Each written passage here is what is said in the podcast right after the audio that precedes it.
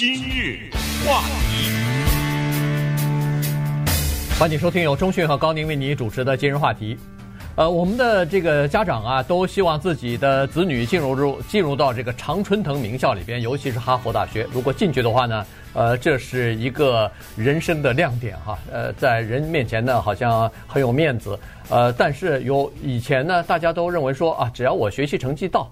只要我的 SAT 分数，呃 GPA 的分数到，大概参加一些课外活动就可以进去了。实际上呢，远不是这么简单啊！在最近的一呃诉讼当中，就是诉讼哈佛大学在录取的过程当中对亚裔学生有歧视的案子的调查当中呢，呃，揭秘出许多呃哈佛大学录取方面的一些呃鲜为人知的秘闻。所以今天呢，我们就跟大家来聊一下我们所掌握的情况。如果您还是希望自己的孩子能够考进哈佛的话，今天要听好了。哎呦，你这个 这个胃口吊的比较大，不过其实有一定的道理哈。因为什么呢？因为这个话题呢，其实是超越哈佛。尽管我们是移民啊，尽管我们来到美国，很多的家庭啊，我们的目的是为了让自己孩子过更好的生活。那么其中它的阶梯之一就是进入到一个名校。但是我还是希望大家在听今天的话题的时候呢。抱着一个从更大的理念看一个更大的图画，而超越只是华人。那么同时，对于哈佛大学，也不要认为说他现在被告了，那他一定犯罪了，对不对？这我们的华人的印象就是一个人他没做错事，怎么会被告呢？啊，我们就是超出这一切呢，来更大的角度来分析这个问题。因为哈佛大学他所做的这一切，首先它是一个私立大学，私立大学它有自己的一些录取的规定啊等等。那么同时呢，哈佛大学它的地位在历史上啊等等，一直到今天呢，也都有种种的见证。所以从这个角度讲说，我想说就是说，今天我们揭开它的这个录取的面纱的一小部分，也是美国主流媒体，主要是《纽约时报》的一些报道哈。但是呢，你难道不承认每一个学校都有，咱们就说的难听一点，有些他见不得人的地方吗？对不对？你敢把每一个学校的录取的都揭开吗？对不对？然后把他所有的有史以来的学生一一的看，难道没有瑕疵吗？这个可能性是没有的，就是没有没有瑕疵的。那么在这个基础之上呢，我们看两大问题啊。第一就是一个国家它的种族的问题。第二呢，就是你真的想让你的孩子进入哈佛，那你要注意听，因为什么呢？因为你听一听他是怎么选的，他有设定了哪一些的项目。然后呢，他在筛选的过程当中，他考虑哪一些因素，哪一些因素你以为很重要，在他那儿其实没那么重要。但是呢，有一些看似不太重要的因素，那到了他那儿几乎是决定性的啊。所以从这个意义上讲呢，也对我们这个听众呃有所帮助。但是不管怎么说呢，呃，哈佛大学它的地位必须得承认。比如说大家都知道吗？在现在美国的最高法院里面的九个大法官里面。没有一个不是从哈佛或者是耶鲁毕业的，就是这九个人，要不就上过哈佛，要不就上过耶鲁，嗯，无一例外的，呃，没有一个人说这两个学校的门没有进的，没有。那要是隶属美国的总统的话，当然有些别的学校，但是很多的总统，常春藤学校多，他对他们的脚都踏进过哈佛大学。那如果你把这个再扩大到美国的参议员。众议员，你再扩大到一些商业界的各个行业里面的领导人物的话，那就更了不得了。所以我们就来看一看，在这场大型的诉讼当中，我们看到了哈佛哪些外人不知道的事情。对，呃，刚才 钟迅说得好，就是说，呃，尽管是个案子哈，说是在在录取的当中对亚裔学生申请人有歧视，但实际上呢。我们听一下哈，他的这个东西，他的现在设置的这个录取的标准或者是分类啊，到底有没有道理？其实有的时候呢，也不能完全怪他啊，因为他可能有其他的考虑，所以呢，呃，大家自己可以来评断一下哈。首先给大家提一个案例哈，一个亚裔的学生，这个 SAT 几乎是满分啊，然后除了 SAT 之外呢，他又考了两项。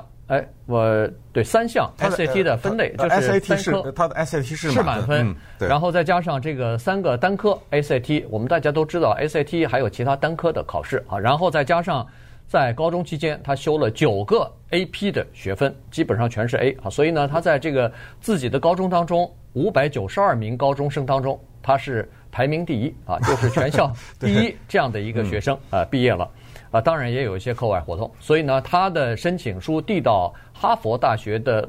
录取办公室的时候呢，哈佛大学的这个录取办公室的一个官员曾经说过：“说，哎呦，这个人的学术方面的成绩无懈可击，看来我们要和普林斯顿要争一争了。”嗯，最后这个学生没有被录取，所以呢，就从这个事情我们就看啊，在哈佛大学录取的过程当中呢，他有他们自己的标准和自己的这个呃术语。你比如说，我们第一次知道什么叫 Duckets。什么叫做 lot list？什么叫做 DE？什么叫做 tips？什么叫呃 Z list？待会儿呢，我们一一的跟大家来解释这个英文它代表的是什么意义。嗯，呃，那么哈佛呢，它有一个象征意义哈，它是一个社会在高等教育当中的一个反射。也就是说呢，我举一个例子，大家就明白。如果今天的哈佛大学它里面录取的全是黑人。其他任何族裔的人没有啊，咱们记住，全都是黑人。你认为这代表这个社会吗？这肯定不代表。那以此类推，就是他录取的只是清一色的话，那他肯定不代表这个社会。那我们再假设，我们以前跟大家讲过，在交响乐团里面，他为了要录取一个音乐家，他要是隔着帘子的，嗯啊，因为他他谁知道你是谁的学生，对不对？对。所以你看不见一个帘子背后有一个人拉小提琴。那你就纯粹凭他的技术进去，这个无话可说。你不能说这个交响乐队不行，这交响乐队里这个呃华人不够啊。那那那个小提琴拉的差点啊，没关系，咱 那那那那这是不行的，对不对？好了，那交响乐队的这个理论能不能用在录取呢？这个答案必须得是肯定的，不可以。为什么？因为什么呢？因为教育的目的它只是一个过渡。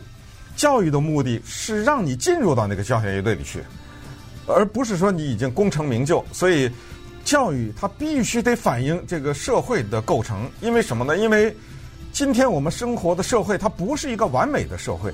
什么是一个完美的社会？就是大家都把脸蒙上，在大学录取的时候，不许出现这个人的名字，不许出现男女。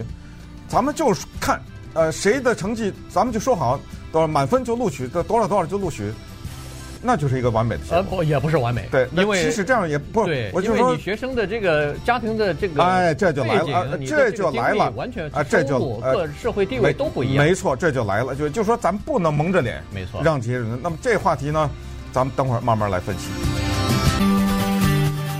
今日话题。欢迎继续收听由中讯和高宁为您主持的今日话题。这段时间跟大家讲的呢是呃这个《纽约时报》的一篇长篇的文章啊，就是来呃说现在的这个呃哈佛大学在录取新生当中啊面临的这个挑战，因为有一些亚裔的团体啊，呃他们是反对平权法案的哈，是说。在哈佛大学录取新生的过程当中呢，亚裔的申请生受到了这个歧视，呃，他们没有得到呃足够的这个呃被重视的程度吧，所以在这个录取当中呢，呃，靠着种族啊，别的呃考生可能在学术方面不如亚裔的学生，但是也被录取了。可是亚裔的学生分数尽管高出很多，也没有被录取，所以这个呢，呃，就等于违反了联邦叫做民权法，所以呢，就把呃哈佛大学呢告到法庭上去了。那么。在法庭的审理过程当中呢，我们就了解了一些呃哈佛大学的录取的这个他们的目标和他们的这个如何来录取哪些标准哈，所以呃这个哈佛他们提出来的也是有道理哈，他们是说他们是希望建立一个多元化的一个来自于不同背景、有不同的文化，同时有不同社会经历和这个呃不同学术兴趣的这样的一群人啊组成的一群人，他们既要有合法的或者是合格的公民，同时又要有社会的领袖。他们需要培养这个诺贝尔未来的诺贝尔奖得主，同时也要培养什么未来的呃这个精英的金融人才，而且呃也愿意需要有一些什么明星的呃这个球员啊、体育健将啊、呃有成就的这个音乐家呀，或者是呃呃准备致力于这个呃公民服务，或者说是从事呃呃政治的这些人物啊。呃，他们有这个校友的子女，同时也有呃，出生在平民家庭的呃偏远家庭的这个祖孙几代第一个上大学的第一代人，他们都要有。所以呢，这个他就希望有这样的一个通过他们的校园来体现未来的一个社会的结构。嗯，但是这一个路呢走的不容易哈。哈佛大学歧视犹太人的这个历史，这是有迹可查的哈。呃，这一点呢也是他的一些不光彩的记录。截止在一九七六年以前呢。哈佛大学啊，面对的亚裔啊，是一个不知所措的这么一个状况。也就是说呢，这些人的皮肤吧，黑呢没黑到黑人，呃，白呢没白到白人。这些人怎么定位他们呢？哈佛觉得有点尴尬哈，就是不知道把它放在哪里。哈佛大学每一年在开学的时候，这是指的一九七六年以前啊，它有一个叫做少数族裔学生欢迎宴会，在这个宴会上不含亚裔。嗯，这很奇怪，主要是黑人呢，可能西语啊等等这种哈，印第安人应该是主要是以黑人为主了哈，然后其他的一些，但是亚裔呢不散在这个少数族裔里面，所以这个晚宴你不受到邀请，但是他在录取的时候考虑你的时候呢，他不把你当白人，所以呃，在中国人呢，在美国的整个的历史上都是这么起起伏伏，或者亚裔吧，起起伏伏啊，在这个历史上呢。就是这个地位啊，一直改。当然最惨的时候就是排华法案呐，什么这种啊。但是呢，也有过被当作荣誉白人的时候，所以非常的奇妙。当然后来一九七六年以后，这个事情做了一些改变。现在呢，哈佛大学录取，我们把它拆一下哈，从它的七大项到接下来的呢一些具体的实行。这个七大项，我相信大家都知道哈。第一就是你的成绩。就是你的高中啊，什么考试啊，这这些呢都叫做学术考量，这是第一项。第二项呢叫做课外活动，呃，你是不是曾经帮助过穷人呐？有没有参加过什么做过什么义工啊？呃，创办过什么学会？反正就是这种吧，啊，叫做呃课外活动。我相信呃这个在很多的大学都是很重要的考量。第三点，这个华人也尤其要注意，第三大考虑叫做体育。你的体育怎么样？别说咱只会读书啊，呃，这个亚裔要注意了哈。那么第四大的因素呢，这个常常是对亚裔以及是华人不利的，而且是说不清的，叫做个性。嗯，哎，你这人的个性是怎么回事？这个呢，当然你说他很模棱两可吗？也不一定啊。他有所谓什么领导才能啊，什么这些东西，这个也是有具体的表现可以看出来的。那么呃，第五大项呢，叫做综合考虑。这个就是把所有的那些都考虑以外呢，什么叫综合考虑？就是刚才说的那四项，有这么两个人完全一样的时候怎么办？这两个人我只能要一个，哎，那我这时候综合考虑了。哦，呃，他爸爸是警察，这个呢，他爸爸是资本家，那算了，要那警察 对吧？哎，是这意思。这第五项，第六项很重要，谁给你写的推荐信？然后那推荐信写的怎么样？措辞怎么样？这个呢也多讲一句，用英文，其实中文也一样。写推荐信，那太微妙之极。你把两封推荐信打开，都是热情洋溢，但是有的时候就是一个形容词，你知道吗？哎，就是这么差一点儿，那个语气 就能透出来。这个给你写推荐信的人，是因为碍着面子过不去，呃，被迫帮你写的，还是一个发自内心的对你的这种表彰？这个是可以看出来的。所以推荐信很重要。那么最后一关呢？在很多的学校没有，但是哈佛这些名校和一些大型的私立学校都有，就是校友面谈。他把他一个已经毕业的学生找来，跟你约在一个咖啡馆坐下来，他拿着个笔记本，对，跟你谈话做笔记，到最后他给你评分，你永远不知道他给你评的什么分，你这辈子都不会知道了。但是他是录取办公室知道，嗯，他拿到了这个秘密。那个人他在跟你聊天的时候面带笑容。彬彬有礼，对你充满了鼓励。当然，如果满分是十分的话，他只给你了两分，对你完全不知道。所以每每个人经过面谈之后，都觉得自己挺有希望。对 对对，结果最后收到一封很薄的信来了，说 被拒绝了。呃，这个呢，就是刚才所说的 dockets 啊，这个就是叫做分类的这个评分啊。每一个项目，它都给每一个考生都有自己的独立档案，在档案里头呢，就看看这几个领域当中呢。都有不同的分数，每个人都有不同的分数。他这个是 dockets，更多的是一个地理的划分，他把美国切成二十块，二十个块，二十块，你就是二十个区。那么，呃，每一个区呢，它又分几个人录取办公室的，你你负责这个田纳西那一块，哎，你负责加州，他可能是这么一个考虑。对，呃，他是这么考虑，但是他也是分一个人分这么几几个领域去来评分。对，这是适合所有的人。对，对嗯，好了，那这个。个人的档案建立起来了以后，这是总体的东西啊，这是一个综合的东西。呃，每个人都有自己的呃这个评分了。那接下来你说啊，这就完了吗？还没完呢，他还有一个其他的东西要加上去的，有加分的作用的，叫 tips。这个 tips 是什么意思呢？我们都知道给小费 tips，呃呃，给你一点小的建议，给你点小的这个呃加分啊，这个就是 tips 了。在这里可能被理解为叫做优先考虑。呃，对，呃，至少是有加分的效果的这样的呃几个情况，这就又分了五种了。可以有加分的五种是什么呢？第一个就是呃这个你的呃种族的状况啊，是不是少数族裔啊，还是什么族裔的？这是第一。第二呢，就是要看。你家里头是不是有人念过哈佛大学？嗯、你是不是他们的后代？对，哈佛后代。哎，哈佛后代啊，这是第二。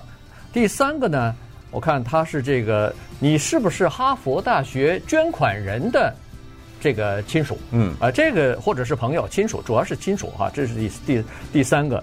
第四个就是现在的哈佛大学教职员工的子女。嗯，这个也是有加分作用的。最后一个就是。哈佛大学想要你，因为你有优异的体育的才能啊，比如说球员，呃，Jeremy Lin，呃，可能就是因为他这个打篮球打得好，所以就有加分的效果。于是呢，在你的总体的分数当中呢，又去又有这些东西是加分的。好了，你说我跟另外一个呃学生，我们的考分完全一样，评分完全一样，但对不起，人家那个人刚好。家里头曾经给那个哈佛大学捐过两千万，对，那完了，你在这个比比这个，你跟他比的过程当中，你就少了这分了。今日话题，欢迎继续收听由钟迅和高宁为您主持的今日话题。这段时间跟大家讲的呢是哈佛大学的一个录取的这个过程啊，然后他们的呃这个评分的标准和最后来如何决定一个新生是不是可以被吸收。呃，去年呃，应该说是对今年的这个录取，呃，只有百分之五都不到了哈。也就是说，四万名呃申请人当中，差不多只有两千人呃获呃就是接到哈佛大学的这个录取通知书。但这两千人当中呢，可能还最多只有一千六百人接受了这个邀请哈，进入到哈佛大学去。因为哈佛大学一年招收的新生大概也就是一千六百人左右哈，所以呃两千人不一定完全去，因为这些人。优秀的人，他其他的大学也会录取，所以呢，他们会在每个大学之间自己的这个专业之间呢进行考量，然后最后来进行选择。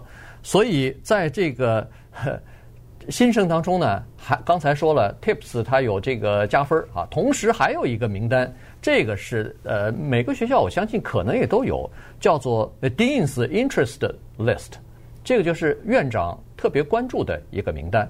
这个名单上这个名单的人，他不是因为他的学术成绩特别好而上的这个名单，而主要是因为他们要不就是这个学校捐款人有关系，要么就是和学校某些这个知名人士，呃，比如说毕业生当中的校友当中的一些呃极具名望的这些人有关系，所以呢，这些人推荐来的或者有关系的人呢。他就会受到这个院长关注，于是这些人就也有加分的作用。啊，这个举一个最明显的例子，这个你要说这个人他要没有被加分的话，那才怪呢。这个女孩子她爸爸叫做奥巴马，对，他去了，奥巴马的女儿去哈佛了，这个不在校长的名单上吗？叫做校长有兴趣的名单，那肯定在啊，对不对？他这个对外这是多大的公关啊！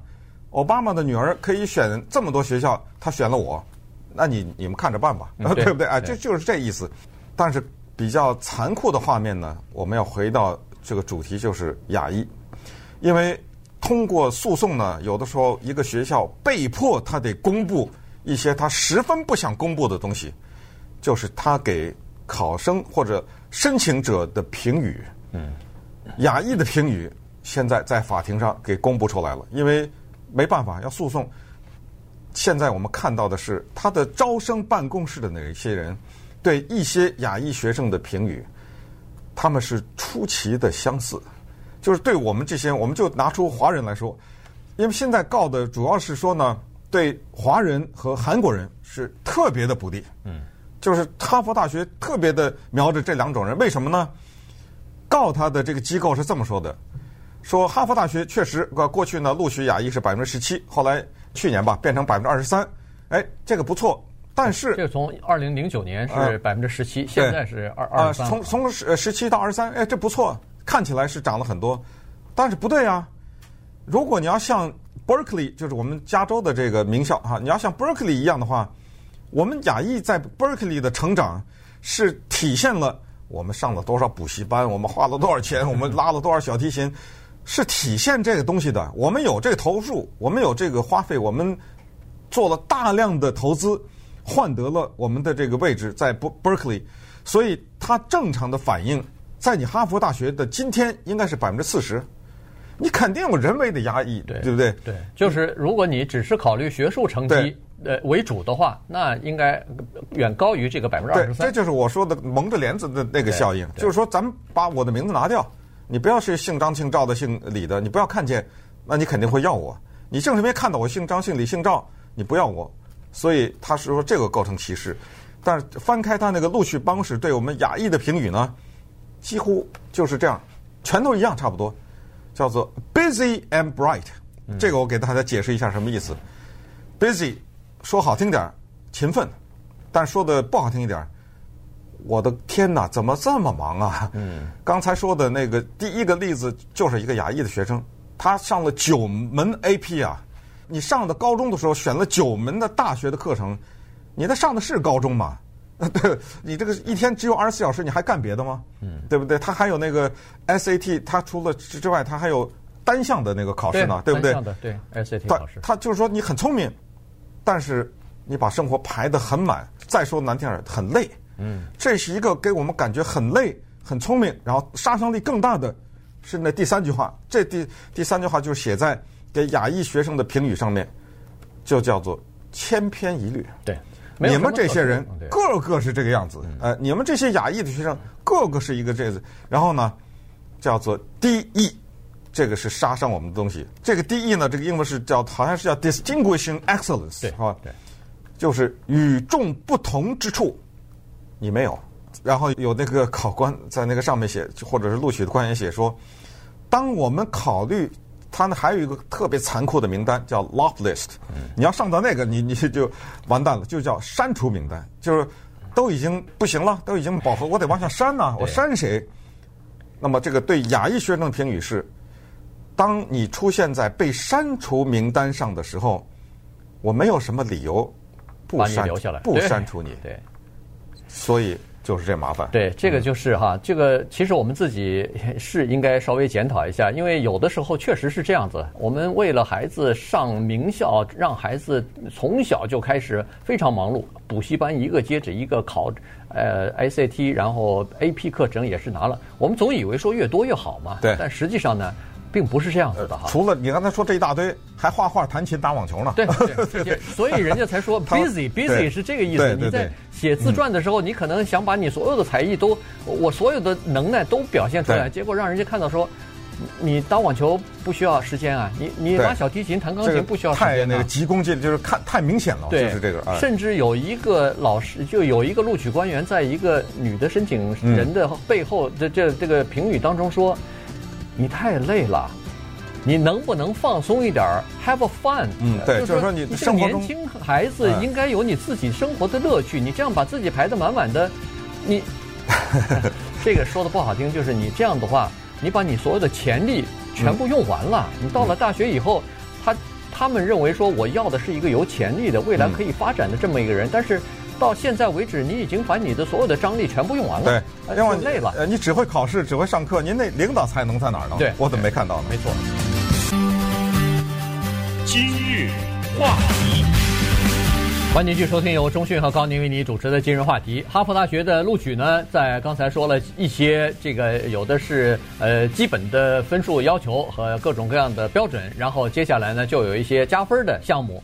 这些东西呢，在三月初的时候就已经全部结束了，每个学生的评分都已经基本上出来了。所以呢，在三月份的时候呢，四十个人组成的招生委员会就已经开始要闭门研议了，一共要花两个星期的时间，把所有的两万多人的这个名单啊，全部给筛选一遍。